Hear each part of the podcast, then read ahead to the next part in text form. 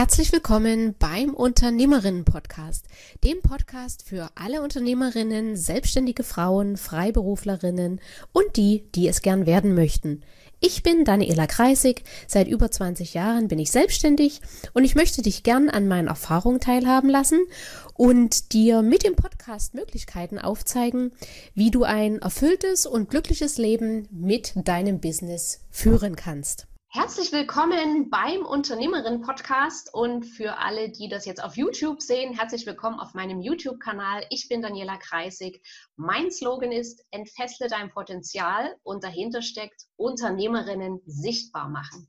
Meine Vision bis zum Jahr 2022 mache ich 10.000 Unternehmerinnen sichtbar unter anderem dazu gibt es den Podcast, wo ich mir interessante, spannende Menschen einlade, wie heute den Uwe von Grafenstein. Herzlich willkommen, Uwe.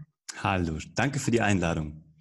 Sehr gern. Uwe, ich stelle dich mal ganz kurz vor, das, was ich von dir weiß, und dann sagst du am besten noch mal in zwei, drei Sätzen was dazu. Und zwar, wer, falls jemand den Uwe noch nicht kennt, Uwe ist Seriengründer, Investor und Mentor, hat den Deutschen Fernsehpreis und Grimme-Preis gewonnen und ist aus München.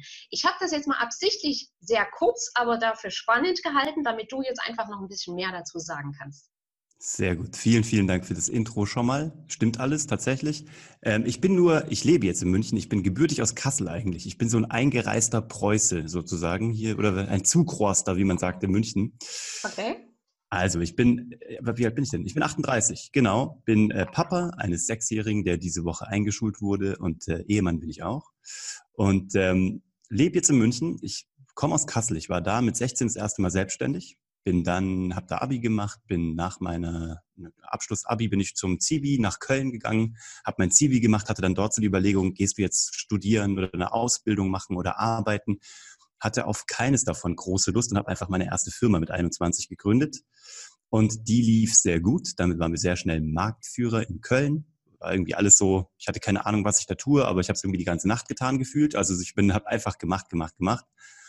Und ähm, ja, dann hatte ich meine erste Firma fünf Jahre lang, wurde dann dort weggeholt sozusagen zu einer Unternehmensberatung nach München für das Thema Storytelling, Branding, Dramaturgieberatung, wirklich so eine sehr elitäre ja, Beratung, die im Grunde nur Vorstände von großen deutschen Konzernen macht. Und das war echt super spannend. Nach zehn Monaten wurde ich dort aber weggeheadhuntet, um eine Fernsehproduktionsfirma in Wien zu leiten, als äh, Chef vom Dienst und Head of Creation. Das habe ich gemacht, bin nach Wien gezogen, habe gedacht, ich werde dort auswandern und lange dort bleiben. Nach sechs Monaten habe ich aber gemerkt, dass dort gearbeitet wurde auf eine Art und Weise, die mir nicht gefallen hat. Also ich, mir hat nicht gefallen, wie man dort mit Menschen umgeht. Das Problem war nur, ich war sozusagen mit der Chef. Also es war auch sozusagen dann meine Handschrift, obwohl ich damit nicht viel zu tun hatte, weil ich sozusagen nur ausführend war. Und dann habe ich gemerkt, okay, das war jetzt ein kurzer Ausflug wieder zurück in die Angestellten-Situation, hat mir nicht getaugt. Und dann habe ich mit einem sehr guten Freund eine Fernsehproduktionsfirma gegründet. Die habe ich zehn Jahre lang aufgebaut, hier in München. Da haben wir den Grimme-Preis gewonnen, Fernsehpreis gewonnen, für alle großen Sender gearbeitet, durften wirklich mit tollen Leuten, Joko Klaas, Ed Sheeran, Jerome Boateng, was auch immer zusammenarbeiten. Das Ganze gipfelte darin, dass wir dann die größte Gameshow der Welt für Netflix produziert haben mit Sylvester Stallone. Dann haben wir Grimme-Preis und Fernsehpreis gewonnen, genau wie du gesagt hast. Dann habe ich die Firma verkauft, war ein Jahr lang ziemlich viel in Los Angeles mit meiner Familie am Strand, haben dort gelebt. Dann bin ich zurückgekommen, habe einen Podcast gestartet und der hat alles Gute in meinem Leben getriggert.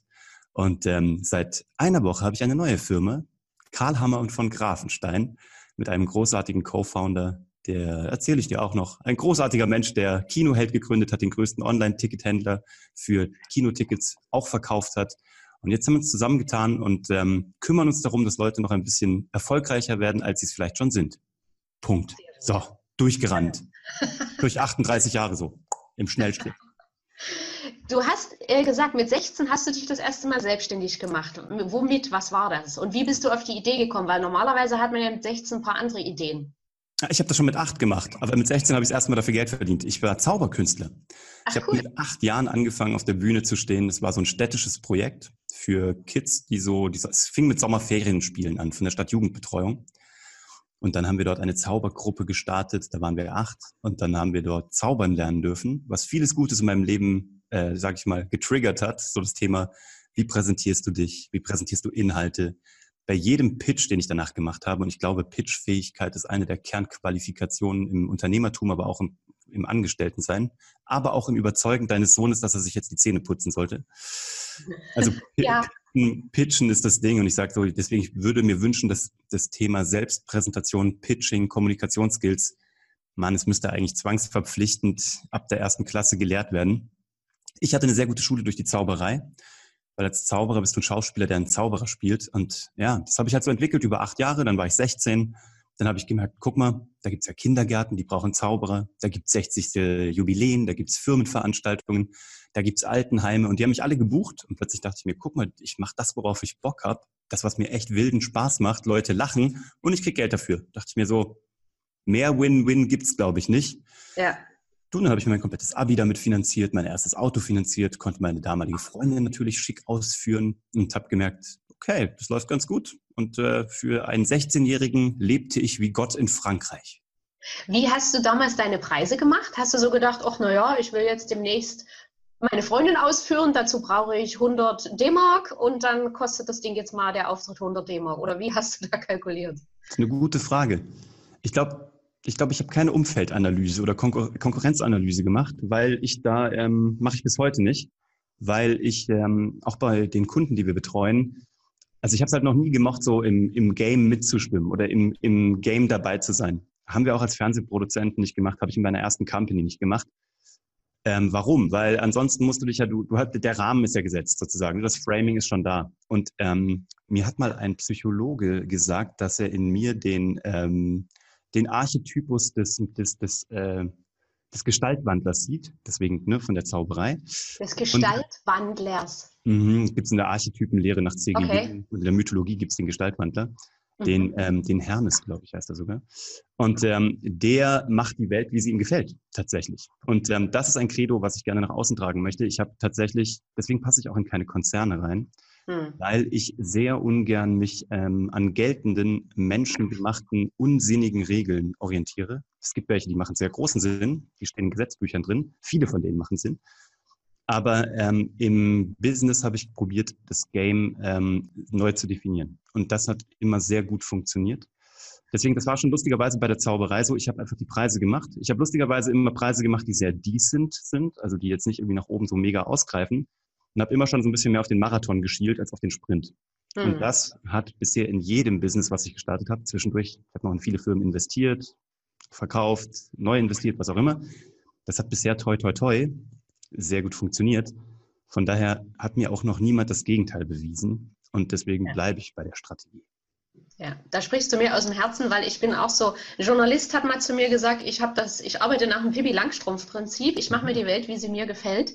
Siehst du? Ähm, und manchmal ist dann, hat man trotzdem so eine kleine Zweiflerstimme, so, also zumindest ich in mir, die sagt, naja, ja. aber eigentlich gehört sich das ja nicht so und eigentlich macht man das ja so und eigentlich gibt es ja die Regel so und so.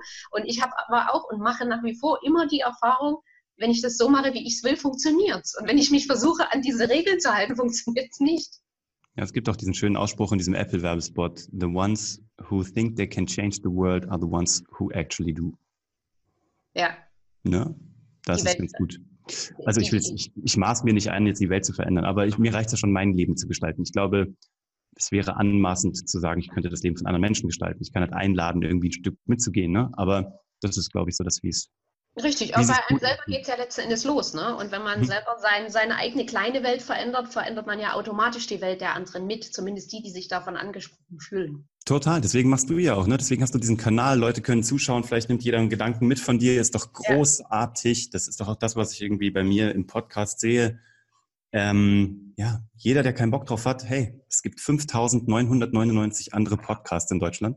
Dann hör dir halt, dann hör dir halt den an, geh zu einem anderen YouTube-Channel. Aber wenn dir das passt oder wenn du glaubst, dass du emotional irgendwie so klickst oder irgendwie connected bist, cool, dann lass dich drauf ein. Finde Zeit.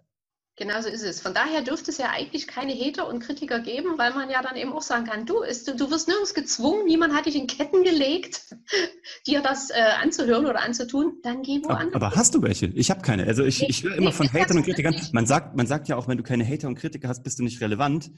Ähm, du, dann äh, bin ich gerne in der angeblichen Irrelevanz. Also weil genau, ich, sind wir lieber unwichtig oder sind wir gerne? Ich kriege wahnsinnig viel Feedback, ich kriege wahnsinnig viel ähm, Anregung, so, ne? Immer mal wieder eine, eine, eine kleine Kritik, was auch immer. Ähm, aber du, ganz ehrlich, also so viel Liebe, wie ich durch meinen Podcast bekomme, seit sechs Monaten gibt's den tatsächlich erst. Ja. Und seit er so den Charts jetzt auch überall sichtbar geworden ist und auch so neue Leute dazu kommen, die über meine Community hinaus irgendwie darauf gestolpert sind, ne? Da, ähm, ja, ist interessant. Also ich denke, ja, scheint Hate zu geben. Ich habe ihn noch nicht abbekommen. Toi, toi, toi. Genau. Kommen wir mal zurück zu den äh, Fragen. Du hast gesagt, mit 21 hast du deine erste Firma gegründet. Wie kam es dann dazu und was war das konkret für eine Firma? Ja, das war die logische Weiterführung. Und zwar, ähm, ich habe hab den CV fertig gemacht, habe danach noch ein sechsmonatiges Praktikum gemacht bei naja, Deutschland Storytelling und Dramaturgie Gott, Uwe Walter, der mein Mentor geworden ist. So tatsächlich so der Spin-Doktor, der dann später auch genau diese Beratungsfirma für Storytelling, Dramaturgie und ähm, ja, Storytelling-Beratung tatsächlich, also für Branding-Beratung gestartet hat, aber das wirklich auf Vorstandsebene für, ja, man darf es halt nicht sagen, für große Konzerne in Europa macht. Ja. So, äh, eine, also wirklich äh, ziemlich exklusives Ding. Und der war damals in Köln noch mit einer kleineren Firma, wo er Film- und Fernsehseminare gemacht hat. Der studierter ähm, Regisseur ist. Und ähm, bei dem durfte ich ein Praktikum machen. Und das war game-changing tatsächlich, weil ich halt dieses Thema Dramaturgie, Heldenreise, halt tatsächlich mehr oder weniger, es ist so wie wenn du es vom Erfinder lernst, ne? Mhm. Also noch, noch mhm. näher, jeder redet da draußen davon, von Heldenreise und Dramaturgie und keiner hat eine Ahnung. Und was Uwe gemacht hat, er hat sich halt Christopher Vogler einfliegen lassen, der das Buch dazu geschrieben hat, der mit Joseph Campbell das sozusagen äh, destilliert hat. Mhm. Und ähm, das ist so wie wenn du, ne, es geht so beim Highlander gibt es diese Szene, wo der Highlander alle vermöbelt und dann wird er gefragt, wo er diese Kampfkunst gelernt hat und er sagt, bei den Erfindern, weil er halt einfach schon seit 500 Jahren am Leben ist. Und ja. so ist es ein bisschen hier. Ähm, und der hat auch die Bücher verlegt im 2001 Verlag. Und das war großartig. Von dem durfte ich lernen. Dann habe ich halt, wie gesagt, jetzt könnte ich auch studieren gehen oder was auch immer. Dachte mir aber gar keine Lust eigentlich. Und habe dann überlegt, was braucht die Welt unbedingt? Und was kann ich? Ich kann zaubern. Viele Leute können nicht zaubern. Wie wäre es, wenn ich eine Zauberschule gründe? Ich habe die erste öffentliche Zauberschule für Kinder und Erwachsene in Köln gegründet ohne zu wissen, dass drei Wochen später, weil ich das überhaupt, dieses Harry Potter Phänomen ist an mir voll vorübergegangen, obwohl ich Zauberer bin. Ich hatte davon keine Ahnung, kein Buch gelesen, keine, ich wusste nicht, was es ist. Drei Wochen später kam der neue Film raus. Wir haben geflyert mit ein paar Freunden, komplett irgendwie so in komplett, wir waren gebrandet von oben bis unten, geflyert. Das Ding war ein halbes Jahr lang ausgebucht, ungelogen, nach einem Tag flyern. Ich habe irgendwie überlegt, jetzt muss ich auch eine Schule mieten, habe dann eine Schule gemietet, habe dann diese meine Freunde alle ausgebildet, weil ich gar nicht diese Flut an, an Seminaren geben konnte. Wir waren überrannt davon. Und dann waren fünf Jahre lang immer halbes Jahr später das neue Buch, halbes Jahr später der neue Film, halbes Jahr später der neues neue Buch, halbes Jahr später der neue Film. Diese Bude war fünf Jahre lang so ausgebucht, dass ich eine hm. Zeit lang nach New York gehen konnte. Meine Leute haben die Company ger ger äh, gerissen und gemacht. Ich war in New York, habe Schauspielunterricht genommen an der Lee Strasberg Schule, hatte fantastische Zeiten dort. Ähm, ja, habe parallel noch PR und Kommunikation studiert und auch abgeschlossen, damit meine Mama happy ist.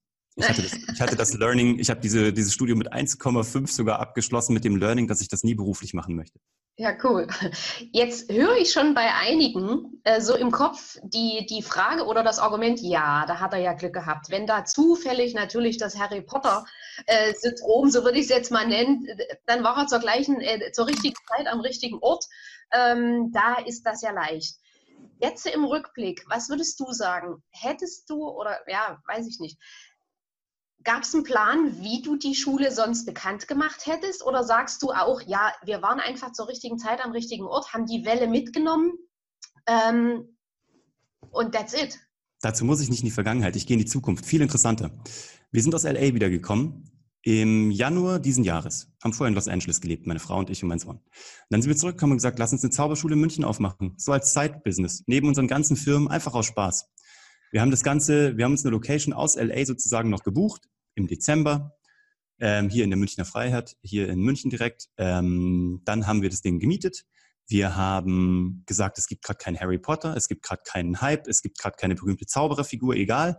Was machen wir? Wir machen eine großartige Website, ganz schlicht, ganz simpel, super SEO-optimiert, alles in-house gemacht. Wir haben 340 Euro Facebook-Spendings draufgetan, eine wunderschöne, passende Facebook-Seite dazu gemacht und haben innerhalb von zwei Monaten alle Konkurrenz platt gemacht. Wir sind die absolute Nummer eins. Wir sind bei Google Search ganz weit auf oben. Wir haben einen Artikel bekommen in einer Zeitschrift, die du teuer bezahlen musst. Den haben wir umsonst bekommen, weil der Neuigkeitswert so hoch ist. Wir sind ausgebucht für die nächsten Monate. Wir müssen gerade Kurse zusätzlich aufmachen, weil Das ist halt nur ein Side-Business. Das war aus mhm. Spaß. Ne? Und ähm, dazu habe ich ein YouTube-Video gemacht, wie du in zwei Monaten Marktführer wirst. Genau ein, ein einstündiges, kostenloses Tutorial, wie wir das hinbekommen haben, mit nichts. Also 340 Euro Investment. Okay, ja. Und ähm, deswegen so viel zum Thema Hype und er war am richtigen Zeit. Das gilt nicht. Das hat geholfen, aber sowas gilt nicht. Es ist so, das ist immer das, und das ist das, was Leute eben nicht mögen. Der Einzige, der dafür zu verantwortlich gemacht werden kann, wenn was nicht funktioniert, bist du. Hm. Und alle anderen können leider wieder weinen gehen. Sage ich, geh weinen. Aber dann, ja. dann versuch's halt nicht. Ich bin da relativ radikal. Also ich bin da auch sehr herzlich radikal, aber eben auch mit der Dings, ich gebe dir halt auch die Unterstützung. Du kannst dir auf all meinen Kanälen angucken, wie man es macht. Und du musst halt nur deinen Weg finden. Ich kann dich inspirieren. Ne? Ich sage auch nicht, ich habe das Allheilmittel. Ich habe auch eine, eine Firma fantastisch vor die Wand gefahren im letzten Jahr mit ein paar Leuten aus Dresden tatsächlich, wo wir gesagt haben, da hatten wir eine coole Idee. Das Ding ist so richtig schön, boom, vor die Wand. Aber weil wir halt so schlau gebootstrapped haben, mit ganz kleinem Investment, hat halt jeder, keine Ahnung, 3,50 Euro verloren gefühlt. Ne? Also, und auch das gehört ja dazu, weil unfassbar gutes Learning. Auch nicht alles hat bei mir funktioniert. Aber dieses, ähm, ja, das war Timing, der hatte Glück, ja, der konnte schon zaubern. Nein. Da Jetzt nochmal ganz kurz, du hast gerade äh, Begriff für die, die es nicht kennen. Was ist Bootstrap? Gebootstrapped, sorry, Entschuldigung. Ich bin so verseucht von meinem neuen Geschäftspartner, der redet nur Englisch, deswegen ich rede nur noch wie der. Das habe ich mir auch gestern. Deswegen klären wir ja jetzt auf. Gut, also gebootstrapped ist nur aus Eigenmitteln. Jede Firma, ah. die ich ah. immer gegründet habe, immer Eigenmittel. Ja. Ich, kann auch, ne, ich, heiße jetzt, ich heiße jetzt auch zwar von Grafenstein, aber ich bin eingeheiratet. Ich war vorher ein Stanz. Ich hatte kein Vitamin B, Scheidungskind, mein Papa ist weg, als wir vier waren, es gab keine Unterstützung, Sozialhilfe. Also auch das, ich kann das alles gern rückwirkend entkräften. Ich bin auch weder in, in ein adliges Netzwerk hineingeboren worden. Ich habe null Euro Unterstützung von zu Hause mitbekommen, sozusagen von Papi. Ne? Also meine Mama war mhm. großartig und hat alles für uns gemacht. Aber es gab keine Anschubfinanzierungen. Also mein ganzes Leben ist gebootstrapped, ohne Geld von außen. Und das ja. war aber auch, da sage ich ja auch allen Leuten, das ist halt auch, glaube ich, meine Killer-Applikation. Dadurch, dass nie Geld da war, durfte es auch nie scheitern. Diese Zauberschule zu gründen, das gab gar nicht ja. die Option zu scheitern. Die musste Geld verdienen. Also habe ich alles dafür getan. Hm, hm. Und dann hattet ihr die Zauberschule und habt parallel dazu, bist du beim Fernsehen eingestiegen? Nee, ähm, also doch, es hat sich ein bisschen überschnitten. Ich habe damals, ähm, ich hatte die Zauberschule, war dann aber relativ frei davon, weil die einfach mhm. gut Und dann kam eine Anfrage von RTL, ob ich den Bachelor betreuen möchte, den allerersten. Das war und damals Marcel Manderitz. Wie kam das? Hattest du Kontakte zu RTL oder wie haben die dich gefunden? Ich habe mich darum gekümmert. Ich habe einfach, ich habe genetzwerkt wie ein Verrückter. Und es kam, glaube ich, tatsächlich auch durch diesen Uwe, wo ich das Praktikum gemacht habe, der dann ein guter Freund wurde. Also auch ein Uwe. Der hat mich gefragt, ob ich beim Bachelor, also der wurde angefragt und hat mich gefragt, ob ich beim Bachelor den betreuen möchte. Ob ich so sein Personal Assistant und Mediencoach sein möchte. Und dann durfte ich damals sechs Wochen an die Côte d'Azur fliegen, in diese Villa mit ihm und dort einziehen. Und dann war ich sechs Wochen bei dieser Produktion. Da war ich 22, relativ jung. Habe sehr viel Geld verdient dabei und es hat sehr großen Spaß gemacht. Wir sind durch die Welt geflogen in Privatjets, mit Rolls-Royce durch die Gegend gefahren. Für mich war das so, das ist, was kostet die Welt? RTL hat alles bezahlt. Und das war so mein Einstieg in die Medienwelt. Aber das mhm. Thema Filme, also Fern, äh, Filme machen kam schon vorher, weil ich habe mit 17 angefangen, Kurzfilme zu machen. In Kassel gab es den offenen Kanal. Da konnte man Kameras ausleihen und konnte schneiden.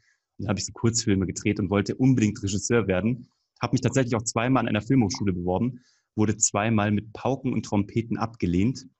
Und dann habe ich mir auch da wieder gesagt, gut, wenn die Regeln mich nicht wollen, dann mache ich meine eigenen. Ja. Habe dann über kurz oder lang tatsächlich meine eigene Firma gegründet und war mit 27 Dozent an den Hochschulen, die mich abgelehnt haben als Student. Das geht doch runter wie Öl, oder? Ja, nein, das war auch cool. Also das ja. war echt ganz cool. Also das war an der Film, also an der Hochschule für Film und Fernsehen in Potsdam, in ne, Potsdam-Babelsberg, wo ich dann auch ähm, die Diplomarbeiten betreuen durfte, wo ich dort als Dozent war. Und das hat echt großen Spaß gemacht. Und ähm, hier in der Bayerischen Akademie, äh, Akademie für Fernsehen unterrichte ich oder darf den Leuten ein bisschen was mitgeben. Und das mhm. ist und da sage ich auch immer, ähm, das gilt ja jetzt auch nicht für jeden. Ich sage ja nicht, dass mein Weg Königsweg ist. Es ist nur meiner. Das ist ja. auch der, der, Disclaimer, den ich vor alles davor stelle. Jeder findet seinen Weg. Ich sage nur, es gibt Wege. Ne? Man muss halt nur gucken, welchen mag man finden, welchen mag man gehen. Aber ähm, ich, will, ich, hab, ich bin weder Guru noch irgendwie habe ich die Weisheit mit Löffeln gefressen. Bin auch gerne ab und zu mal ein Klugscheißer, also sogar auch gerne. Ähm, wenn es jemandem helfen kann, ne? also wenn es einen Sinn hat. Ich wollte gerade sagen, man, man will ja nur helfen, ne? Ich will, ja, also, also ich, ich, will eigentlich nicht mehr helfen. Ich will einfach nur sagen, hier ist Information. Wenn du Bock hast, nimm sie dir halt, ne? Ich ja. habe auch keinen Bock zu missionieren. Also auch da sage ich, wenn jemand sagen, wenn jemand da drin bleiben möchte, in dieser Einstellung von, die Wirtschaftskrise kommt gleich wieder, 9-11 wirkt heute noch nach, die, äh, keine Ahnung, wir werden überrannt von ausländischen Kräften, was auch immer. Also wenn jeder in seiner eigenen Geschichte und in seiner Erzählung bleiben möchte, sollte das auch gerne okay. tun. Halt, ne? Aber dann, dann muss man noch überlegen, wie sehr man darüber klagen darf. Also darf man schon, aber wie sehr man das sollte. Ja, vor allem, es bringt ja was. Was bringt es denn? Nichts. Hm. Außer schlechte Energie. Jetzt hast du, ähm, also steht ja auch auf deiner Webseite, Top 15 Fernsehproduzent in der Dachregion. Hm. Wie hast du das geschafft? Aus. Ja, in, in Deutsch, also ist sogar viel in Deutschland waren wir Top 5 der unabhängigen Fernsehproduzenten, also der, die nicht ja. in einen gebunden sind. Oder fragen wir mal erstmal anders. Du hast beim Bachelor da äh, die, die, Betreuung gemacht, mhm. konntest dadurch Fernsehluft schnuppern mhm. und kamst dann auf die Idee, selber was zu produzieren. Nee, noch nicht. Also das war wirklich noch, da war ich dann, ähm, da hatte ich noch meine Firma, die hatte ich mhm. danach auch noch zwei, drei Jahre, meine, also meine Zauberschule, die dann auch immer mehr eine Schauspielschule wurde. Ne? Also mhm. wir haben auch Zaubern und Schauspiel gemacht. Und ähm, dann tatsächlich kam das Angebot, nach München zu gehen, zu dieser Beratungsfirma, weil dieser Uwe, mein Mentor, ist dem, zu dem Zeitpunkt von München, von Köln nach München gezogen, hat dort seine Firma gestartet. Ich ja. war ein bisschen durch mit dem ganzen Thema. Ich habe dann gedacht, ich müsste noch irgendwie jetzt Jura studieren, weil ich dachte irgendwie, vielleicht sollte ich noch was Ordentliches machen. Habe dann irgendwie drei Semester die Jura so parallel studiert, weil ich auch irgendwie Zeit und Bock hatte und habe aber gemerkt, das ist nichts für mich. Hm. Ähm, dann war ich irgendwie durch, auch mit Köln. Dann kam dieses Angebot und ich habe gesagt, komm, ich mag zwar München nicht, aber ich gucke es mir mal an. Und ähm, dann bin ich da hängen geblieben und ähm, habe eben dort in dieser Beratung, war ich hauptsächlich zuständig für Fernsehproduktionsfirmen und für Sender. Und eine von diesen Produktionsfirmen hat mich halt dreimal gebucht. Die waren halt, die haben eine Niederlassung in Köln, eine in München und eine in Wien. Und die mhm. Wiener Niederlassung hat mich dann sozusagen abgeworben aus der Beratung. Ja. Dorthin.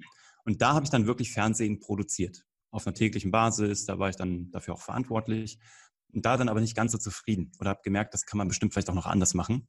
Und habe dann einen guten Freund, der schon Fernsehproducer war, den ich während der Beratung kennenlernen durfte. Mit dem habe ich mir überlegt, komm, wir können das doch zusammen machen. Das muss anders gehen. Und dann haben wir so Harakiri-mäßig gesagt, wir machen das. Und das Umfeld hat uns auch gesagt, auch das professionelle Umfeld hat gesagt, das ist eine Quatschidee, weil der Markt ist saturiert. Es gibt Endemol, Banijay, Brainpool, Bavaria, die ganzen großen. Und ja. ihr sagt nichts. Und dann haben wir gesagt, okay, auch da wieder haben wir gesagt, wir haben keine Chance, also nutzen wir sie und haben es einfach mal gemacht. Wir haben keine Chance, also nutzen wir sie. Das ist cool. Mhm. Und was ist die, was ist jetzt eben im, im, Rückblick gesehen, was ist das, wo du sagst, deswegen haben wir uns durchgesetzt, deswegen sind wir durch äh, äh bei, neben den ganzen Giganten trotzdem erfolgreich geworden? Ähm, da glaube ich, gibt es so drei Faktoren. Der erste ist ähm, Menschlichkeit, weil äh, im Fernsehen geht es halt um den Krieg um Talente. Es gibt nicht so viele Fernsehschaffende in Deutschland. Es ist halt eine sehr kleine Gemeinde, ne? Und du musst die halt eigentlich mit Geld attracten, damit die bei dir arbeiten. Sonst wird es schwierig. Ne? Ja. Und wir hatten halt kein Geld. Das war das Ding. Also haben wir geguckt, dass wir echt freundschaftliche Beziehungen zu Menschen aufbauen, die dann Lust haben, aus zwischenmenschlichen Gründen vielleicht auch für weniger Geld bei uns zu arbeiten. Das hat hervorragend funktioniert. Wir haben ihnen einfach ein Ökosystem geschaffen, wo die mitbestimmen durften, wo die tatsächlich gehört wurden und wo die eigene Ideen einbringen durften. Und haben dadurch Top-Talente zehn Jahre lang angezogen, die bestimmt sicherlich weniger verdient haben als woanders. Ne? Mhm. Also nicht, also nicht, nicht brutal, aber schon, die haben weniger verdient. Die hätten woanders Take the Money and Run machen können. Haben sie aber nicht. Das hat sich rumgesprochen. Das andere war, dass wir gesagt haben, wir haben kein Marketingbudget, also müssen wir so wieder Grassroots, genau wie damals das Flyern vor den Kinos, um die Kinder zu meiner Zauberschule zu bekommen, haben wir da überlegt, was können wir machen. Erzähle ich dir gleich, was da unser Hack war oder was unsere Idee war. Und das dritte war, dass wir gesagt haben, im Fernsehen kaufst du eigentlich Formate aus dem Ausland, so wie Voice of Germany, Deutschland sucht den Superstar, das kannst du kaufen als Lizenz für unfassbar viel Geld und dann darfst du das in Deutschland machen. Auf einer Fernsehmesse in Cannes kauft man das. Und wir hatten aber kein Geld. Also wir waren auch da wieder gebootstrapped. Ne? Und wir hatten auch keine Connections. Und erst recht hätte uns als kleiner Mini-Produzent niemand ein großes Format gegeben. Also haben wir überlegt, wenn wir keins kaufen können, müssen wir welche erfinden. Und haben das gemacht. Und das hat für uns gut funktioniert. Und unser Marketing-Hack war, wir haben immer Sneakers getragen. Immer den Air Max 1 von Nike, ohne dafür Werbung machen zu wollen. Ich kriege auch kein Geld dafür. Aber ähm, wir haben immer diesen Air Max getragen. Und das, wir waren immer die beiden Jungs, die immer Jeans, weißes Hemd und ein Air Max. So. Und dann haben die uns immer die, äh, die Sneaker Boys genannt. Jedes Mal. Bei jedem Sender. Da haben wir gesagt, die Sneaker Boys. Name. Ja, die Sneaker Und wir haben halt echt, wir waren irgendwann so abgefockt davon, dass wir gedacht haben, Mann, ey, das ist, wir wollten es aber auch nicht verbiegen, weil so sind wir halt rumgelaufen. Und dann haben wir gedacht, wisst ihr was? Ihr könnt uns mal alle. Was wir jetzt machen ist, wir benutzen unsere größte Schwäche und verwandeln die in unsere größte Stärke. Haben einen Deal gemacht mit Nike in Deutschland, haben gesagt, pass auf, wir brauchen 120 Paar Nikes. Ihr müsst uns einen mega Deal machen. Dafür schenken wir die dem jedem wichtigsten Medienmanager in Deutschland. Dann haben wir 120 Vorzimmerdamen abtelefoniert und Herren und haben gefragt, welche Schuhgröße hat dein Chef? Kriegt das raus, ohne dass er es mitbekommt. Dann haben die uns die Schuhgrößen rübergeschickt. Wir haben drei Color Packs, drei verschiedene Farbvarianten. Wir haben den Swoosh von Nike, da ist immer dieser Swoosh drauf, den haben wir besticken lassen und zwar mit SEO dankt. Unsere Firma heißt SEO. Und wir haben uns, ne, SEO sagt Danke. Also SEO dankt. Ja. Besticken lassen, haben das in Holzkästen, wo du normalerweise Weinflaschen drin hast, haben die so mit Stroh ausgefüllt und haben unser Logo eingebrannt oben in den Holzkasten. Richtig, also im wahrsten Sinne des Wortes Branding haben das verschickt zu Weihnachten. 120 der wichtigsten Medienmanager in Deutschland haben diesen Schuh bekommen von den Sneaker Boys mit einer Karte dabei. Herzliche Grüße und frohe Weihnachten von den Sneaker Boys. Boom. Und ab Januar danach sind wir durchgedreht. Die Leute hatten unsere Schuhe an, während sie mit uns verhandelt haben. Ist ja geil. Mhm. Wir sind zu Terminen gekommen, wo die unsere Schuhe anhatten und selbst bei denen, es gab so zwei, drei, denen er nicht gefallen hat, die haben aber gesagt, die haben uns, die haben uns so Fotos geschickt von ihren 15-jährigen Söhnen, so nach dem Motto, guck mal, Papa ist heute der Ultra-Hero, weil ich meinem Sohn die neuen Sneakers geschenkt habe. Mir selber ja. haben sie nicht gepasst oder was auch immer. Aber mein 15-Jähriger feiert mich gerade als den coolsten Papa der Welt. So. Und das haben wir danach in dem Jahr gemacht mit einer T-Shirt-Kollektion und das Jahr wieder. Das heißt, die Leute sind echt, wir haben wie eine Klamottenkollektion gemacht. Vollkommen mhm. außerhalb unserer Produktrange eigentlich. Aber das war für uns das Ding, wo wir gesagt haben, ja, jetzt zeigen euch die Sneaker Boys mal, wo es lang geht. Und was, was war, was habt ihr euch davon oder was war das Ergebnis davon für euer Business? Dass wir halt einen totalen Brand hatten. Jeder wusste danach, wer wir sind. Also wir, wir hießen SEO Entertainment GmbH. Das und seid ihr damit, sei, habt ihr damit eure Produktion besser verkaufen können mhm. oder habt bessere Netzwerk? Netzwerk ist ja nur, in Deutschland gibt es tatsächlich gefühlt 40 Einkäufer für Fernsehproduktion. Es gibt ja irgendwie, was weiß ich, so viele Sender gibt's nicht, ne? Zehn relevante vielleicht. Und okay. da gibt's, wir haben immer mit zwei Leuten gearbeitet. Der eine hat Comedy gemacht und Unterhaltung und der andere Reportage und ähm, Dokumentation. Das mhm. heißt, mal angenommen, du hast irgendwie jetzt, vielleicht gibt's noch einen Stellvertreter. Also mal angenommen zehn Sender und da gibt's drei Leute, mit denen du reden kannst. Du hast nur 30 Menschen wenn du dein Produkt verkaufen willst und alle von den 30 sagen nein, wen willst du da noch fragen? Mhm. Du brauchst also die besten Connections. Und es ist ja alleine schon aus der Statistik rauszulesen, dass bei 30 Menschen werden welche dabei sein, die dich einfach nicht mögen. Ja. Ne? Was willst du machen? Kannst ja auch nicht von jedem gemocht werden. Also ist Netzwerk alles. Also haben wir wirklich 30 plus halt diesem Umfeld von nochmal vielleicht 90, 120 Leuten in total, haben wir halt einfach diese Schuhe geschickt. Du und das war halt einfach, wir hatten plötzlich, das sind die mit den Schuhen.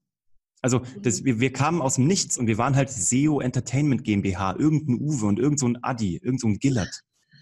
Whatever. So, also so, wer, wer soll das sein, ne? Und danach waren, dann waren wir die Sneaker Boys und danach waren wir halt echt die, richtigen Sneaker Boys. Und ja. damit hatten wir eine Marke. Und die haben halt gedacht, das hat noch keiner gemacht. Wenn die so cool und so kreativ ihre Geschenke machen, wie cool werden dann wohl die Fernsehproduktionen? Hm. Dann durften wir hm. unsere erste Produktion machen Sido geht wählen. Da hat Sido damals auf ProSieben die Bundestagswahl erklärt.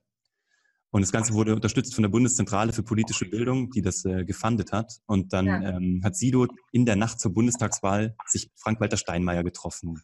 Das haben wir ausgestrahlt in der Nacht, ne? Ja, ja. Mit allen Top-Politikern. Und das Ding ging halt durch die Decke, wurde nominiert für den Deutschen Fernsehpreis und dann waren wir, boom, dann waren wir da. Dann müsst ihr da nur noch die Welle weiter mitnehmen. Jetzt ja. ist es ja, wir, wir sind ja hier beim Podcast, wo es auch um Sichtbarkeit für Unternehmerinnen geht. Was mhm. würdest du denn jetzt, sage ich mal, einer Unternehmerin, die in Hinterposemuckel wohnt, mit Fernsehen nicht, noch nichts am Hut hat, die, also die kann ja jetzt, ne, wenn ihr jetzt eine Prominente äh, angesprochen habt, okay, mit Fernsehen, da will jeder dabei sein, ne, weil es gibt Reichweite, weil es gibt Sichtbarkeit. Mhm. Was empfiehlst du denn jetzt der Unternehmerin, die vielleicht einen Friseurladen hat oder eine Steuerberatungskanzlei in Hinterposemucke. Und wenn die mit einem Promi arbeiten will oder ins Fernsehen will, was würdest du denn der empfehlen? Weil die kann ja nicht mit einer Fernsehfirma punkten oder mit viel Reichweite oder ja. was. Der kann ich eine Sache raten. Sie soll auf gar keinen Fall was mit einem Promi machen und auf gar keinen Fall was mit dem Fernsehen. Weil? Es gibt bei uns Fernsehmachern einen Spruch, der heißt, wer sich ins Fernsehen begibt, kommt darin um. Oh? Weil du nicht weißt, was das Fernsehen mit dir macht. Fernsehen hat halt eigene Regeln. Fernsehen muss groß sein, laut sein, Gießkanne bedienen. Du kannst keine speziellen Zielgruppen targetieren. Deswegen schießen diese Einzelsender wie Six, D-Max etc. aus dem Boden, weil die dann immer tiefer in Zielgruppen reingehen. Mhm. Was soll dir das bringen in Pusemuckel? Du hast wahrscheinlich eine kleine lokale Zielgruppe. Das macht überhaupt keinen Sinn. Was ich dir rate, wenn du in Pusemuckel sitzt und Unternehmerin bist, ähm, bau ein Netzwerk auf, eins mit echten Menschen. Guck, dass du halt wirklich Networks mit Menschen vor Ort. Das ist das Beste, was du tun kannst. Und wenn es das da nicht gibt, kümmere dich darum, dass es das gibt. Mach ein Business Lunch, mach irgendwie ein Event, mach eine Charity, was auch immer. Oldschool.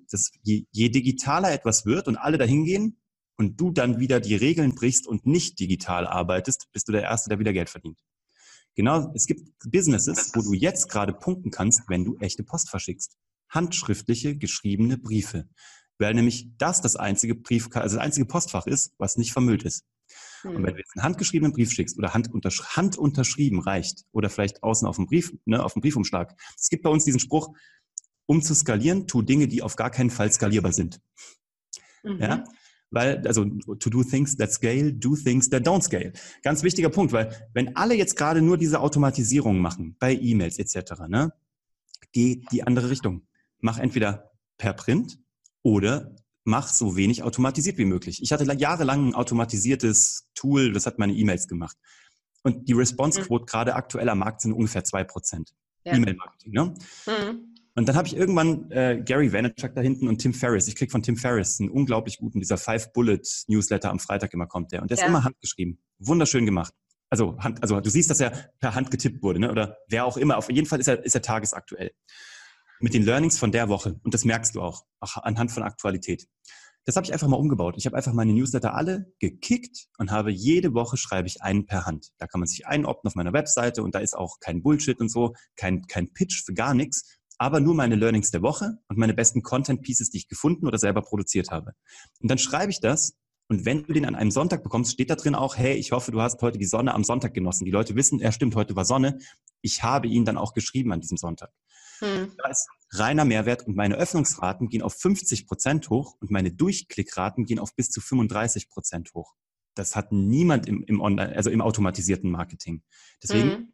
Das ist zwar nicht skalierbar, aber es hat den Impact und das Ding ist auch, was alle Leute, glaube ich, da draußen gerade lernen müssen, weil die so Like-verseucht sind. Jeder will Likes und Reichweite und Aufrufe. da denke ich mir immer, das ist nichts wert, wenn der Content nicht konsumiert wurde. Ja.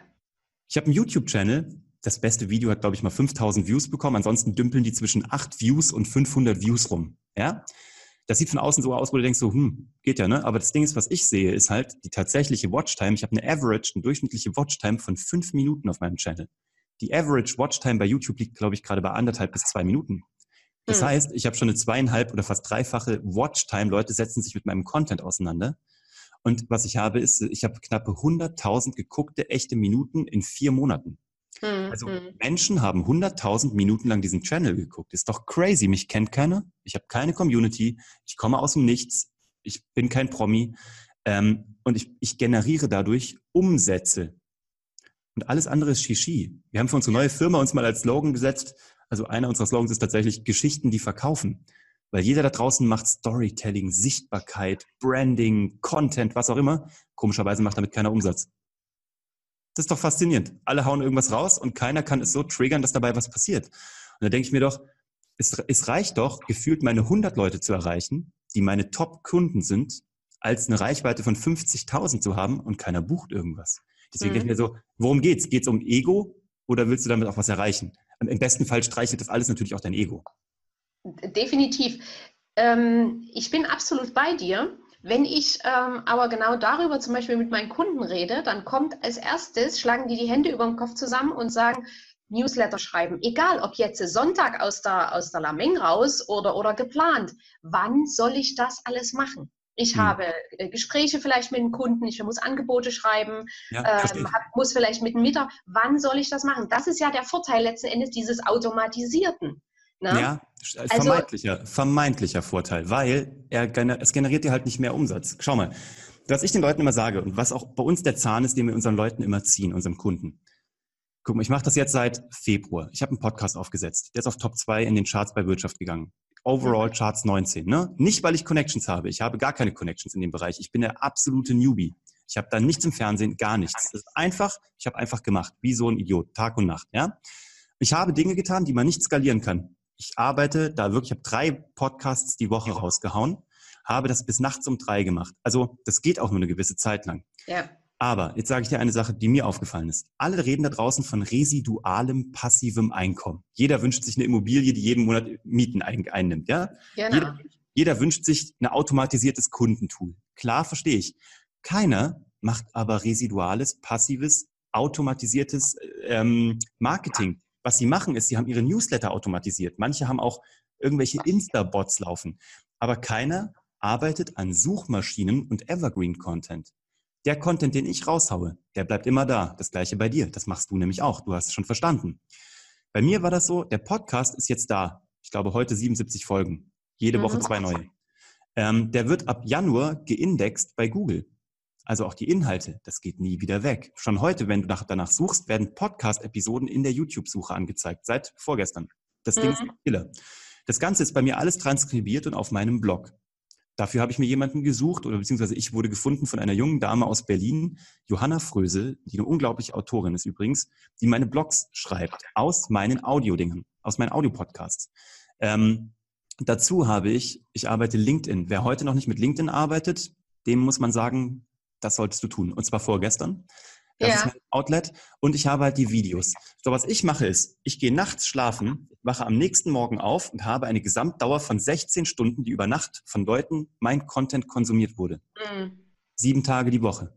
Ne? Manche Tage, an manchen Tagen wird mein Content 50, 60, 100 Stunden am Tag konsumiert. Also an einem Tag wird eine Gesamtdauer von 100 Stunden konsumiert. Da denke ich mir, überleg doch mal, was das macht. Natürlich klopfen bei mir Leute an. Natürlich kriege ich morgens E-Mails, aber mit echten Leuten, die schon wissen, was ich tue, denen, also die haben sich mir schon, also die haben sich mich schon verkauft. Mhm. Ich, ich, muss mich nicht verkaufen. Und das ist das Ding. Du musst halt überlegen, ja, ich verstehe jeden, ich bin, ne, ich kenne die Selbstständigkeit in- und auswendig. Und dann muss man aber irgendwann den Switch machen vom, vom Selbstständigen zum Unternehmer. Da muss man halt überlegen, will ich den ganzen Tag im Unternehmen arbeiten oder am Unternehmen arbeiten? Ja. Ne, ganz am Unternehmen wird es nie klappen ich kenne keinen. Es gibt genügend, die immer wieder auch im Unternehmen arbeiten. Das ist auch nur eine Illusion. Aber du musst ja so weit wie möglich da automatisieren beziehungsweise residualen Content schaffen. Und das ist einmal mehr Aufwand. Und ich sage auch bestimmt, dass es ein Jahr, ein, ein, ein richtig ätzendes Jahr wird. Also macht Spaß. Aber du, ich sag dir, ich bin jetzt ein halbes Jahr auch auf dem Zahnfleisch gegangen. Aber nur, ich sag mal, müdigkeitstechnisch, weil energetisch geht's mir so gut, ich kann dir gar nicht sagen, wie. Ne? Und ich sehe so halt, ich habe ab Woche drei die Umsätze gesehen. Ich habe nach drei Monaten nur mit diesem Bloggen, also Bloggen war das noch nicht mal dabei, nur Podcast und die Videos, hatte ich einen Umsatz im mittleren fünfstelligen Bereich. Mhm. Weil Leute angerufen gesagt haben, das will ich auch, kannst du mich beraten? Wie machst du das? Äh, können wir zusammenarbeiten? Und bis zu dem Zeitpunkt hatte ich nicht mal eine Webseite, eine, keine Company, kein offizielles Angebot, ich hatte nicht mal ein Briefpapier. Ich bin gerade aus LA wiedergekommen. Ich hatte nur einen Podcast und einen YouTube-Channel, der schlecht performt hat. Ja. That's it. Mein Podcast ist halt gut abgegangen. Aber auch da gibt es viel, viel bessere als meinen. Deswegen, mhm. ja, es wird einmal richtig ätzend, aber um Dinge zu tun, die skalieren, musst du Dinge tun, die am Anfang nicht skalieren. Ja. Aber nur einmal. Hm? Nur einmal. Jetzt hast du äh, gerade äh, auch von, von Umsatz und so gesprochen. In die Richtung wollte ich jetzt auch. Du sagst ja, du produzierst Marken. Hm. Wenn die Leute jetzt bei dir anrufen, was du gerade sagtest, was konkret tust du für die? Ähm, Weil ich kann also ja jetzt, sicherlich nicht kommen und sagen, zeig mir mal, wie man Tomaten pflanzt. Nein, nee. ich habe keine Ahnung von Tomatenpflanzen. Ich, würde dir, ich könnte dir nichts zeigen zum Thema Tomaten. Nein, unsere Firma heißt Karlhammer und von Grafenstein. Wir sind noch drei Tage in Gründung, weil wir noch warten, dass das Amtsgericht unsere GmbH einträgt. Wir kommen ganz frisch vom Notar. Okay. Ähm, und ähm, der Bernhard hat, wie gesagt, Kinoheld aufgebaut. Den Marktführer im Online-Ticketing, hat ihn verkauft. Ich habe meine Firma verkauft. Ich komme von Content und Strategie. Er kommt von Sales und Digital. Und das umarmt sich sehr gut. Unser Slogan jetzt tatsächlich ist, äh, dass wir sagen, wir sind, was sagen wir? Sparringspartner, Impulsgeber und Wachstumstreiber. Weil genau das, das kriegen wir halt. Jeden Tag rufen uns Unternehmer an, die sagen, schau mal, die Unternehmensberater, die bei uns waren, haben nichts davon getan, was sie uns, was sie, was sie uns beibringen. Und sie tun es auch nicht. Und mhm. die erzählen immer noch, sucht euch eine PR-Agentur, schickt Pressemitteilungen. Und ich denke mir, wie viel hast du denn mit PR und Pressemitteilungen in deinem Leben umgesetzt? Ja, null. Ich so, mhm. Das sind also keine Geschichten, die verkaufen offensichtlich.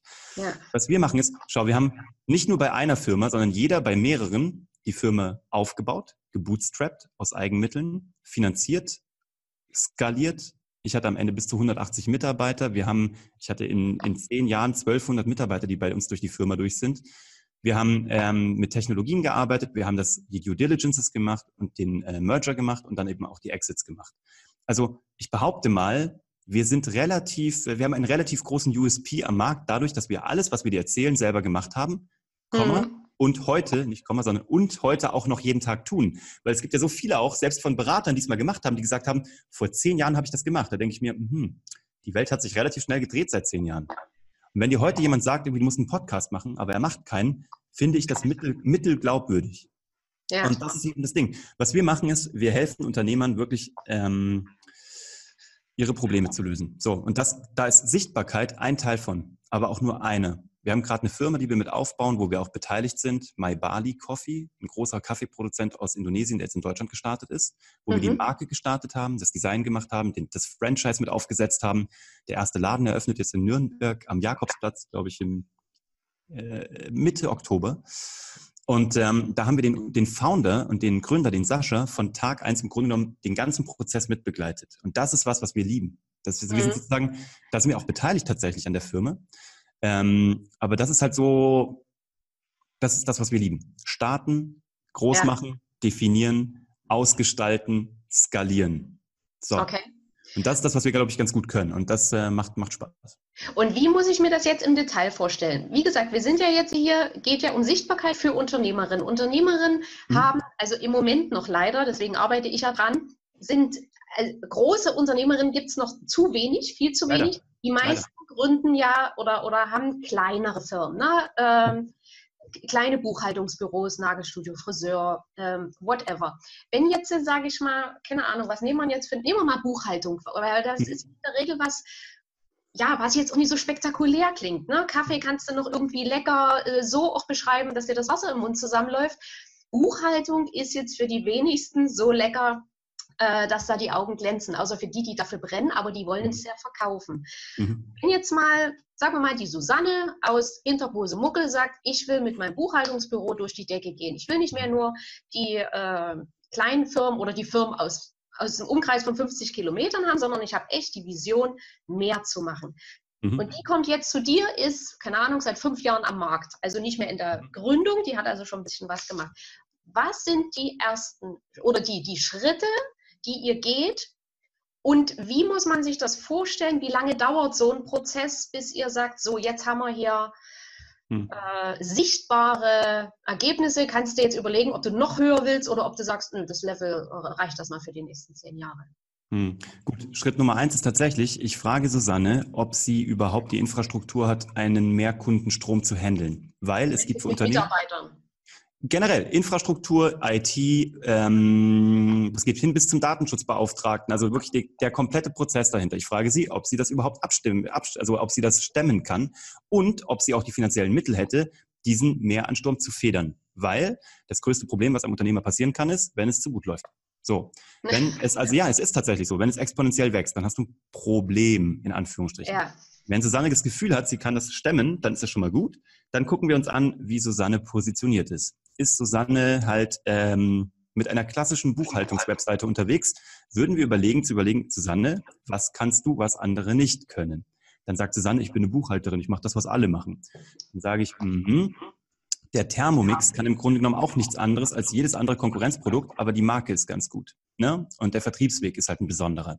Ja. Und ansonsten, mittlerweile gibt es genügend Thermomix-Killer machen wir uns nichts vor. Ich glaube, man kann, kann, findet genügend Produkte, die mindestens genauso gut sind. Trotzdem ist der Thermomix das Maß aller Dinge. Warum? Nicht, weil er, also am Anfang war er vielleicht technisch besser, ja, aber irgendwann nicht mehr. Deswegen ist die Frage, ist, da ist es die Marke, der Vertriebsweg und das Versprechen halt, ne? Das, was mhm. damit das ist die Frage, ähm, was schwingt bei Susanne mit? Und das ist natürlich ein relativ individueller Prozess. Wir gucken uns vor allem an, wo ist die unterwegs? Wir definieren erstmal, was ist ihre Geschichte, weil jeder da draußen erzählt mir was von Branding und bla. Das ist bla bla. Früher hieß das einfach nur guter Ruf. Ne? Mhm. Ne? Hast du den guten Ruf? Können wir den verbessern? Und wir erzählen wir so vielen Leuten wie möglich davon. Nächster Schritt, wo sind denn die Leute? Wer sind denn deine Kunden? Willst du Können wir überlegen. Schau, ich, wir haben gerade eine Vermögensberatung, ähm, also eine sehr elitäre Vermögensberatung hier in München beraten, die wirklich so Family Offices macht. Nur sehr vermögende Menschen. Die mhm. haben jahrelang jetzt rumgekrebst und haben gesagt, unsere Einstellung, also nicht gekrebst, sondern die funktioniert fantastisch, aber die haben jahrelang halt auch Deals angenommen, so von Anlagevolumen 100k. Mhm. 1000 Euro. Nur dann brauchst du halt, um ein Volumen von 500 zu betreuen, brauchst du fünf Kunden. Da haben gesagt, wieso gehst du nicht auf Kunden, die direkt mit 500k anfangen oder mit einer Million oder mit 5 Millionen? Weil die gesagt haben, ja, aber warum, wie, wie sollen die uns finden? Und äh, so, könnt ihr das abbilden? Die so, ja, wir machen das seit Jahren. Okay, Punkt eins, ihr könnt das abbilden. Ist es ein riesengroßer Mehraufwand, 100.000 anzulegen für jemanden oder 5 Millionen? Sagen die, nö, ist nicht, einfach ein paar Formulare mehr. Gut, könnt ihr das? Ja. So, müsst ihr dafür jemanden einstellen? Nein. Gut, Punkt eins da. Dann ähm, haben wir geguckt, okay, war, wo liegt das? Und das Problem ist, wie immer, zwischen den Ohren liegt das Problem, dass zwischen den Ohren des Gründers. Weil er sich halt nicht zugetraut hat, Menschen anzusprechen, oder hat er schon, aber er ähm, hat es, glaube ich, vielleicht hat er sich gar nicht zugetraut, vielleicht hat er noch nie daran gedacht. Aber es war nur eine, nur eine Barriere, so, die man nur einmal überhüpfen muss gedanklich und dann geht ja was los. Da haben wir den kompletten Prozess mitbegleitet, bis hinterher zum kompletten Redesign. Das ist jetzt eine Firma, die recht natürlich elitär, königlich, royal daherkommt. Jetzt sind die auch hier in München an einem Ort, wo es royale, ich will jetzt auch gar nicht zu tief reingehen, zu, royale Gebäude gibt, die man nutzen könnte dafür. Also haben wir Abstrahleffekte gesucht ne, und haben ja. geguckt, was strahlt darauf ab. Und jetzt haben wir dies komplett umgebaut. Die Minimum-Einstiegsschwelle sind jetzt 500k, mini, minimal. Und so haben wir das Ding nach oben geballert, weil am Anfang hat er eben auch, die, die, die Denke war, diese Vermögensverwaltung kann eigentlich jeder gleich machen.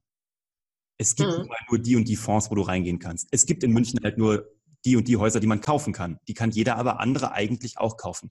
Ja. Susanne, Susanne kann auch nur die Gesetze und die Buchhaltungstools benutzen, die es gibt. Aber der Rest ist dazwischen. Und dann geht es halt darum, dass Geschäfte zwischen Menschen gemacht werden. Und was, also wie viel intimer könnte etwas sein als eine Buchhaltung oder eine Vermögensberatung? Du machst alle Bücher auf.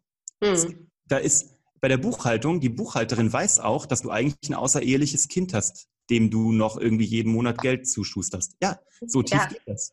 Ja, nee, ist richtig. Ne? Oder die weiß auch, dass sie irgendwie vielleicht äh, die äh, Rechnungen für eine psychoanalytische oder psychiatrische Behandlung zahlt und du bist aber Vorstandsvorsitzender von irgendeinem Konzern und das darf gar niemand wissen, weil du sonst hm. schwach wirkst. Hm. Also die Frage ist, wie kann Susanne sich so positionieren, dass sie der absolut heilige Gral ist von der Verschwiegenheit trotzdem attraktiv ist. Und ähm, dann geht es nur noch darum, und das ist das, was wir den Leuten sagen, ja, du hast fünf Angebote. Nein, das kann niemand verarbeiten, weil Menschen halt so nicht sind. Menschen wollen dich in eine Schublade stecken. Deswegen sage ich halt, geh in die Schublade, aber definiere selbst, in welche du gesteckt wirst. So mit dem Gedanken, Marke ist das, was Menschen über dich erzählen, wenn du nicht im Raum bist. Mhm. Das solltest du definieren und designen. Und dann solltest du dich in eine Schublade reinstecken lassen, die du vorher schön ausgepolstert hast mit Seidenpapier in deiner Farbe, die dir gut gefällt. Und da solltest du dich reinstecken lassen. Und von der Schublade löst du das erste Problem, für das man dich in die Schublade gesteckt hat. Jahresabschluss. Keine Ahnung. Ja? Aber dann bist du beim Jahresabschluss. Und dann ist aber, dass man sagt, jetzt haben wir aber irgendwie noch Geld am Ende des Jahres. Und das müssen wir irgendwie noch anlegen. Kennen Sie da nicht jemanden? Ja, ich habe einen sehr guten Steuerberater, den ich Ihnen auch noch empfehlen kann. Der ist bei mir auch Partner. Soll ich Sie mal connecten? Und aus dieser Schublade raus wird aus deiner Speerspitze, fächert die sich wieder auf und du machst weiterhin deine vier anderen Dienstleistungen auch noch. Mhm. Aber das funktioniert nicht, wenn du fünf Sachen auf der Website hast. Wir machen Vermögensverwaltung, Buchhaltung, Steuerberatung, Immobilienberat, keine Ahnung. Ein Ding. Ja. Und deswegen würden wir tatsächlich gucken, ähm, wie kann man sich da absetzen. Das, also das, das dauert auch nicht lang. Es ist ein achtwöchiger, also wir sagen am Anfang immer, es ist ein achtwöchiger Prozess acht Wochen lang gehen wir da rein. Danach sollten die Leute das können. Ja. Werden auch weiterhin noch begleitet. Wir machen auch nicht done for you. Also wir machen das nicht für die Leute. Wir machen das done with you. Ja. Aber individuell. Wir stecken Leute nicht in Facebook-Gruppen und beraten sie, bla bla bla, sondern wir sagen halt, wir machen das, aber die Learnings bleiben bei dir. Weil das ist auch so interessant. Weißt du, KPMG oder Boston Consulting kommt rein, macht halt ein Riesending und nehmen die Learnings mit raus und veröffentlichen dann eine eigene Studie, die sie als ihre eigene sozusagen distribuieren. Nur die Company, die viele Millionen bezahlt hat, sitzt da und denkt sich so, da stehe ich nun nicht Amateur und bin so schlau als wie zuvor. Ja, ja. Meine Erfahrung bei dem Thema Positionierung, also ich bin ja auch ein Riesenfan davon. Mhm. Deswegen habe ich mich ja auch äh, so aufgestellt. Viele, ganz, ganz viele haben eine wahnsinnige Angst vor der Positionierung. Also ich kriege immer wieder zu hören, aber dann muss ich ja alle anderen wegschicken. Genau, das ist nämlich die Angst, weil die wollen nicht von hier dahin kommen. Genau. Immer, nur nach außen ist das nicht da. Aber ja. wenn diesem einen Punkt, ja, der vielleicht am meisten Spaß macht oder am meisten margenstark ist oder am meisten Bock macht oder alles drei davon, ja. wenn du das eine Problem gelöst hast, schau, dann denken die sich doch ganz ernsthaft, also die Susanne hat mir da den, den Arsch gerettet, buchhalterisch, mhm. ja. Das heißt, jetzt kann ich mich mit allen anderen Themen an sie wenden. Ich bin eh schon nackig vor ihr. Sie weiß alles von mir. Ganz ehrlich, wenn ich jetzt, ich muss niemanden mehr Neues ins Boot holen, weil die kennt meine ganzen dreckigen Seiten und meine schmutzigen ja. Dinge unterm Teppich. Mai, jetzt gehe ich halt mit der. Ja, und wenn ihr dann die Positionierung quasi habt, dann geht's äh, wie weiter? Weil mhm. viele haben gar keine Vorstellung davon, weißt du? Und, und, letzten Endes auf dem, also was ich beobachte zumindest, und auf dem Markt, es gibt ja Coaches, die, die vermitteln dir das in drei oder in vier Tagen, äh, ist die Nummer durch. Und ich denke dann immer, das geht doch gar nicht. Die Leute Wie soll das gehen? Nachdenken, die müssen doch, das muss ich doch erstmal setzen und dann ja. reifen die Dinge. Du kannst doch nie in drei Tagen alles durchziehen. Nee, also tatsächlich habe ich auch schon geschafft. Bei einem jungen Zauberkünstler aus Nürnberg, der hatte halt nur drei Tage und mit dem haben wir drei Tage lang alles gemacht. Von der Website übers Programm und der kam von einer Tagesgage von 850 Euro auf eine Tagesgage von 4000 Euro. Der ist durchgedreht. Aber das ist ein Sonderfall. Und der Typ ist auch, ja. der Tag und Nacht selber gearbeitet und der wollte und der, der, der war jung, der hatte Zeit und der ist ein Brain und der hat durchgezogen. Das ist ein Sonderfall. Ja. Aber ich sage, es geht rein theoretisch. Nee, also wir sagen auch ab acht Wochen aufwärts. Bei uns ist so in der Regel begleiten wir Leute mal mindestens ein Jahr und auch gerne länger. Ah, also wir haben jetzt schon tatsächlich dafür, dass unsere Firma erst sieben Tage im Grunde genommen alt ist, haben wir schon Jahresverträge jetzt geclosed. Und ähm, es liegt natürlich auch total am, am Geschäftsmodell. Das erste, was wir sofort machen, ist, wir installieren diesen Menschen diese, was ich dir gesagt habe, diese residuale Content-Maschine. Die nervt ultra, also die einfach nervt. Die ist sau viel ja. Arbeit. Frag mal unsere Kunden so, die äh, verfluchen uns. Aber nur ein paar, nur ein paar Wochen. Ja. Wir bauen halt sofort die LinkedIn-Präsenz, weil es gibt kein Business, wo LinkedIn nicht deine jetzige Geheimwaffe sein sollte. Gibt's nicht. Es gibt mhm. auch Leute, die sagen, ja, meine Leute sind nicht auf LinkedIn. Mhm, dann guck mal tiefer rein oder warte noch mal irgendwie drei Monate, dann explodiert etwas. So, dann sagen wir, okay, Podcast, wenn keiner Bock drauf hat, muss man nicht machen. Wenn du keine Lust hast, von dir Videos zu machen, dann mach sie nicht. Aber du musst eine Ausdrucksform finden. Und es gibt halt so viele. Du kannst schreiben, Klammer auf, schreiben lassen. Du kannst filmen, Klammer auf, filmen lassen. Und du kannst podcasten. Und du könntest das auch, auch das könnte man auf, wir haben jetzt Firmen, wo wir es ans Team übergeben. Hm. Wo wir das Team das machen lassen. Ja? So, um eine Firmenkultur aufzubauen. Aber anderes Thema, aber das ist eine Möglichkeit. Dann ist halt die Frage, ähm, hast du noch eine Website oder hast du schon eine Landingpage? Das sind so Kleinigkeiten. Ne? Es gibt immer noch Leute, die halt viel, viel Text haben und Websites haben, wo man viel lesen kann und sich durchklicken kann und Dinge runterladen kann. Aber das ist relativ vorbei. Also das solltest du, du solltest was haben, was halt äh, tatsächlich Leads einsammelt. Ja, und alles andere darfst du gerne auf deinem Blog veröffentlichen, um dich als persönliche Marke zu etablieren. Aber auch das liegt am Geschäftsmodell. Auch da muss man tiefer reingehen. Und dann ist es halt wirklich, dann wird es strategisch. Dann wird es wirklich unternehmensberaterisch. Dann ist es halt, ganz häufig schmeißen wir die, viele Produkte aus dem Programm. Hm. Das Erste, was wir machen, ist, wir räumen das Produktportfolio auf. Und ähm, ja, also bei der Kaffeefirma geht es halt wirklich, wir haben ein komplettes Redesign gemacht. Jetzt ist aber dafür sind die sofort bei Edeka gelistet worden, bei Rewe gelistet worden.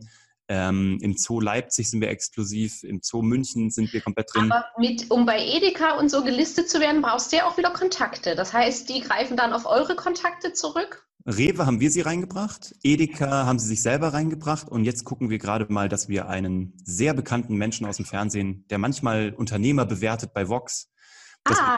wir, dass wir da eine Zusammenführung herstellen über unsere ja. Fernsehkontakte. Weil es ist ja nicht so, dass Edeka keinen Kaffee hat, ne? Nee, aber die haben unseren Kaffee sofort genommen. Und ähm, das läuft gut. Also das geht äh, erstaunlich schnell. Waren wir aber auch, wir haben auch gedacht, Kaffee ist das blödeste Produkt zum Vertreiben, weil es gibt's an jeder Ecke und du kannst dich eigentlich nicht absetzen. Und das ja. ist auch da wieder, da ist auch wieder das Ding. Ich bin doch eine Buchhalterin, wie soll ich mich denn absetzen? Was willst du machen? Du hast zwar recht, was du vorhin gesagt hast, man kann über Kaffee schön schreiben, aber Kaffee ist Kaffee, machen wir uns nichts vor. Kaffee ist Kaffee. Also ich bin Kaffeeliebhaber, aber für die Masse da draußen ist Kaffee Kaffee. Ja. Und ähm, dann ist die Frage, was ist dein Kaffee? Unser Kaffee ist ein besonderer Kaffee. Der hat den Hashtag Bali meets Bavaria, weil der Gründer ist halb Bayer und halb Balinese. Und wir verbinden das Beste aus zwei Welten. Und das ist halt, unsere Packungen sehen anders aus. Wenn du da am, wir haben mir überlegt, du gehst, wir sind, guck mal, auch da wieder, ich bin einfach so ein Typ, Ich denke, ich schalte alle Regeln aus. Ich gehe einfach in den Laden. Ich bin in den Laden gegangen. Ich habe Kaffeeregale abfotografiert und die sind alle grün, braun, maximal gold. Was wir gemacht haben, ist eine weiße, knallige Packung, die einfach so geil aussieht, die einfach bunt ist, wo die so eine Lebensfreude versprüht, die schreit dir schon Bali entgegen, ob du da warst oder nicht. Ja. Und das haben wir mit einer unfassbaren Agentur hier in München gemacht, die auch Dean und David diese tolle Salatbar äh, gemacht haben. Das schnellst wachsende Franchise Deutschlands.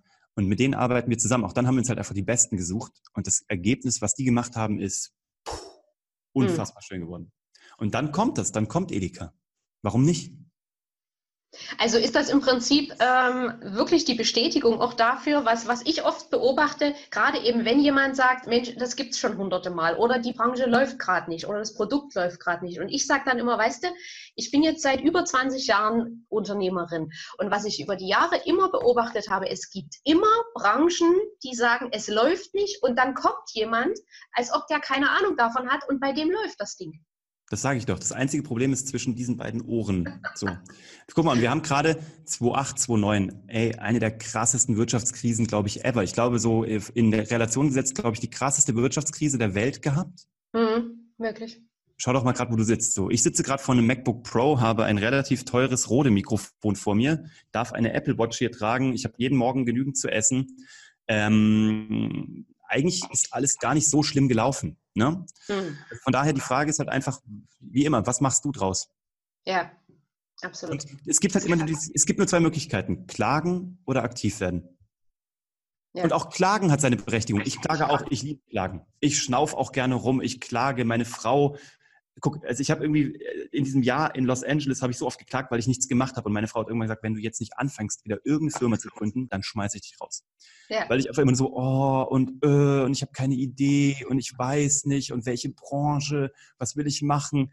Klagen ist auch mal ganz gut. Man muss sich auch mal wie so ein Schwein im Klagen suhlen, weißt du, was ich meine? Tut auch ja. gut. Aber da muss man halt irgendwann wieder weitermachen. Ich vergleiche das immer mit der Langeweile bei Kindern. Also ich habe bei meinen Jungs, wo die klein waren und manchmal über Langeweile geklagt haben, habe ich die dann ja. auch da drinnen gelassen, weil ich mal gut. irgendwo gelesen hatte, Langeweile ist gut. Ist eine, ist eine Grund, ist, glaube ich, eine Grundanforderung. Ja. Total, total. Wer sich langweilen kann, hat es einfacher im Leben, weil das Leben ist ja nun mal nicht immer nur Halligalli. Und guck mal, bei mir, ich erzähle jetzt in der Retrospektive die ganzen Sachen, die gut gelaufen sind. Wenn ich anfangen würde, dir zu erzählen, was nicht gut gelaufen ist und wie hart ich dafür gekämpft habe und welche Preise das auch gefordert hat, dann sitzen wir noch gefühlt drei Jahre hier. Weil natürlich. Das können wir ja im nächsten Interview machen. Ja, es geht einfach natürlich, ich will damit nur sagen, ey, es geht alles schief, es wird alles ätzend. Wir waren mal kurz davor, broke zu sein mit der Fernsehproduktionsfirma. Kann man sich alles im Podcast anhören, kann man alles nachvollziehen, weil äh, ich bin da auch super transparent. Jetzt in der Retrospektive sieht alles aus wie, boah, geil, funktioniert, Fernsehpreis, ja. Bam. Ey, ganz ehrlich, so oft auf die Fresse gefallen und ich mache es jeden Tag. Und ich werde leider die nächsten Jahre wieder auf die Fresse fallen. Ich freue mich schon drauf. Ja, ich lerne. Das ist geil. Ich wollte gerade sagen, das ist ja das Schöne, da lernt man dann am meisten. Auch wenn man dann in dem Moment denkt, ah, warum? Im Nachhinein, also zumindest bei mir war es im Nachhinein immer so, dass sich das als Glücksfall herausgestellt hat, dass das ja. gerade schief ging oder dass das jetzt beendet wurde. Und, aber in dem Moment hättest du mir mit der Nummer nicht kommen brauchen. Witzig, ja. Ist bei mir, ist bei mir ähnlich. Ich kann das so nachvollziehen. Ist echt cool. Ja. Ja, cool. und inzwischen, das hat aber auch Jahre gedauert, verstehe ich den Spruch, das Leben wird vorwärts gelebt und rückwärts verstanden. Habe ich vor ein paar Jahren nicht begriffen. Gewusst, hm, habe ich gedacht, was, was für ein blöder Spruch. Hm, habe ich ewig nicht gehört, aber habe ich ewig nicht mehr gehört, aber das ist, es ist so. Es ist ja. wirklich so. Genau. Meine Oma hat ja auch immer gesagt, das fand ich so, der, der prägt mich ja bis heute. Meine Oma hat immer gesagt, ärger dich nur über Sachen, über die du dich noch in fünf Jahren ärgern würdest. Und da gibt es gar nichts.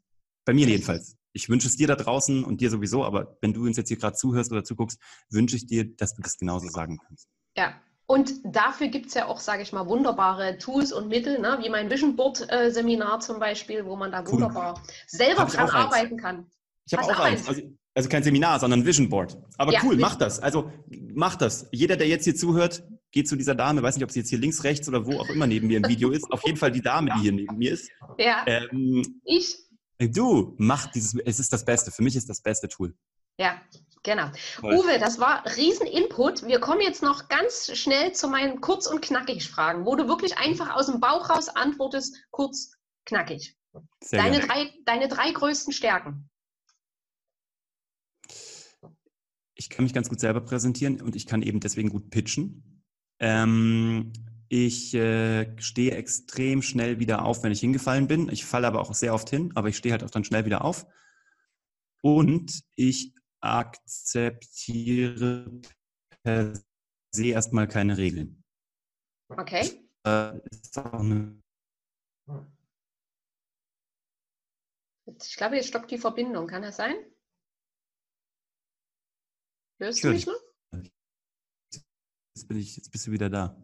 Jetzt, Mhm. Ja, gut. jetzt, jetzt bist du wieder da. Okay, äh, ich hoffe, die Mhm. Verbindung hält jetzt.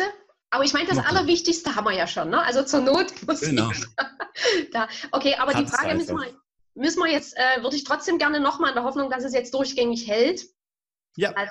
Also deine drei größten Stärken. Also, ich habe es ja schon gesagt, also ich glaube Selbstpräsentation und dass ich pitchen kann. Also ich kann Dinge, glaube ich, ganz gut präsentieren oder verständlich machen. Das ist das Erste, was ich vom Zaubern gelernt habe. Das Zweite ist, ähm, dass ich erstmal, glaube ich, per se keine Regeln akzeptiere. Ist Stärke und Schwäche zugleich.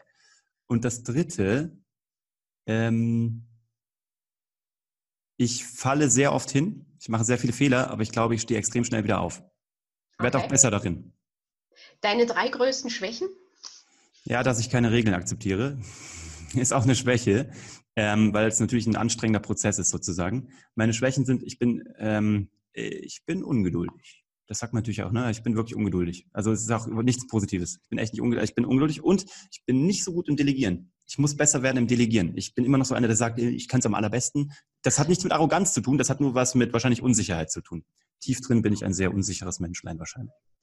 Ne, beziehungsweise ich denke, das ist oft, dass man so eine ganz eigene Vorstellung von etwas hat und dann will man, dass das genau so auch ist. Ja, Also so geht es mir immer. Und ich kann Ja. mir nicht vorstellen, dass der andere genau meine Vorstellung hat. Und Ja. er macht es anders und ich will das aber nicht anders. Ja, ich werde ich werd besser darin tatsächlich, aber es ist noch ein langer Weg, aber ich, ich werde besser darin. Ich identifiziere coole Talente und kann dann aber auch mittlerweile auch sehr gut zugeben, dass die in ihrem Bereich so viel besser sind als ich und darin werde ich besser. Aber ich muss noch besser werden, also noch viel besser werden. Was war der beste Rat, den du je bekommen hast? Von meiner Oma. Ärger dich nur über Dinge, über die du dich noch in fünf Jahren ärgern wirst. Wer sind deine Vorbilder und warum? Äh, meine Vorbilder. Also beim Zaubern natürlich, David Copperfield hat mich geprägt ohne Ende. Durfte ich auch kennenlernen in Las Vegas, war großartig. Ähm, der hat einfach von der Präsentation, von der Art, von der Technik, von der, von der, von der Vermarktung, von der, vom Branding, der hat mich gekickt.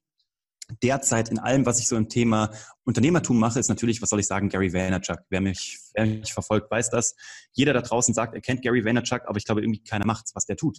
Ich mache einfach das. Ich mache das und ergänze das um das, was ich mal lernen durfte als Fernsehproduzent und Unternehmer. Und es funktioniert. Und es ist echt so sehr gut, auch wenn Gary hin und wieder auch echt mal ein nerviger Typ ist in seinen Outlets. Aber der Inhalt stimmt. Ähm, dann als Vorbild, mittlerweile muss ich ja echt sagen, seit sechs Jahren ist mein äh, größter Lehrer mein kleinster Lehrer. Der ist mein Sohn und ähm, der spiegelt mich und das ist sehr brutal. Ja. Da habe ich viel über mich gelernt. Im Guten wie im Schlechten. Okay, also die beiden. Ja, also David Copperfield, Gary und so, Oscar. die drei. Ja. Die drei. Okay, und letzte Frage: Mit wem würdest du gern mal für einen Tag entweder den Job oder das Leben tauschen und warum? Boah, gute Frage. Ähm, mit wem würde ich gerne mal das Leben tauschen? Das ist schwer. Ich kann dir keinen sagen. Ich würde mit niemandem gerne das Leben tauschen. Ich mag mein Leben. Ich mag es echt sau gerne. Also ich würde gerne mal, ähm, ich würde ein paar Leute gerne kennenlernen, so privat. Aber ich würde mit niemandem das Leben tauschen wollen. Ne? Mhm. Nein. Dann frage ich trotzdem mal, wen, wen würdest du gerne kennenlernen? Weil wir sind ja hier im Podcast und man weiß ja nie, wer den hört, was das Mhm. Universum für Wege geht. Und vielleicht ist ja einer der Hörer oder der Zuschauer bei YouTube dabei und sagt, hey, kenne ich, wohnt neben mir. Okay. Also ich habe ja drei Leute, die äh, meine Lehrer sind oder meine, meine, meine Vorbilder. Also David Copperfield habe ich schon kennengelernt. Meinen Sohn sehe ich jeden Tag. Mir fehlt noch Gary. Ich würde noch Gary Vaynerchuk gerne treffen. Also wenn du da draußen Gary Vaynerchuk kennst oder über fünf Ecken mit ihm äh, verschwippschwagert bist, ruf mich an. Genau. Ähm, das ist das. Und dann, was gibt's noch?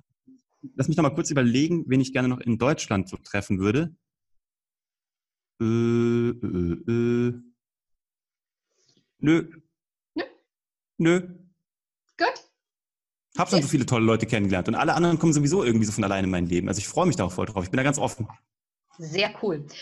Wunderbar, Uwe. Wir sind am Ende von dem Interview. Noch kurz, wo finden wir dich? Wer mit dir Kontakt haben möchte? Also, egal auf welcher Plattform, wenn du Uwe von Grafenstein eingibst, findest du mich da. Ähm, das ist auch uwevongrafenstein.de. Da kommst du auf alles. Der Podcast heißt Happylist und die neue Firma heißt Karlhammer und von Grafenstein. Die findest du unter kuvg.de. Ganz simpel. Aber man kann, glaube ich, nicht dran vorbei. Also irgendwas, irgendwo stolpert Google immer. Sehr gut. Vielen, vielen Dank für den Hammer-Input, lieber Uwe. Und wenn dir der Podcast gefallen hat, wenn dir das YouTube-Video gefallen hat, dann schenk uns ein Like. Ja, wir hecheln jetzt auch mal nach Likes. Abonniere gerne den Kanal, empfehle ihn weiter, teile ihn weiter, damit ganz, ganz viele von Uwe seinem Input profitieren und ihn umsetzen können. Uwe, vielen Dank. Und von deinem. Vielen, vielen Dank. Danke für die Einladung. Sehr gern und viel Erfolg für die GmbH. Danke. Produziere noch viele, viele Marken und weiterhin viel Erfolg. Dankeschön. Hab viel Erfolg für dich und auch an Susanne aus Pusemuckel. ich werde es ausrichten. Danke. Tschüss. Dankeschön. Ciao. Ciao.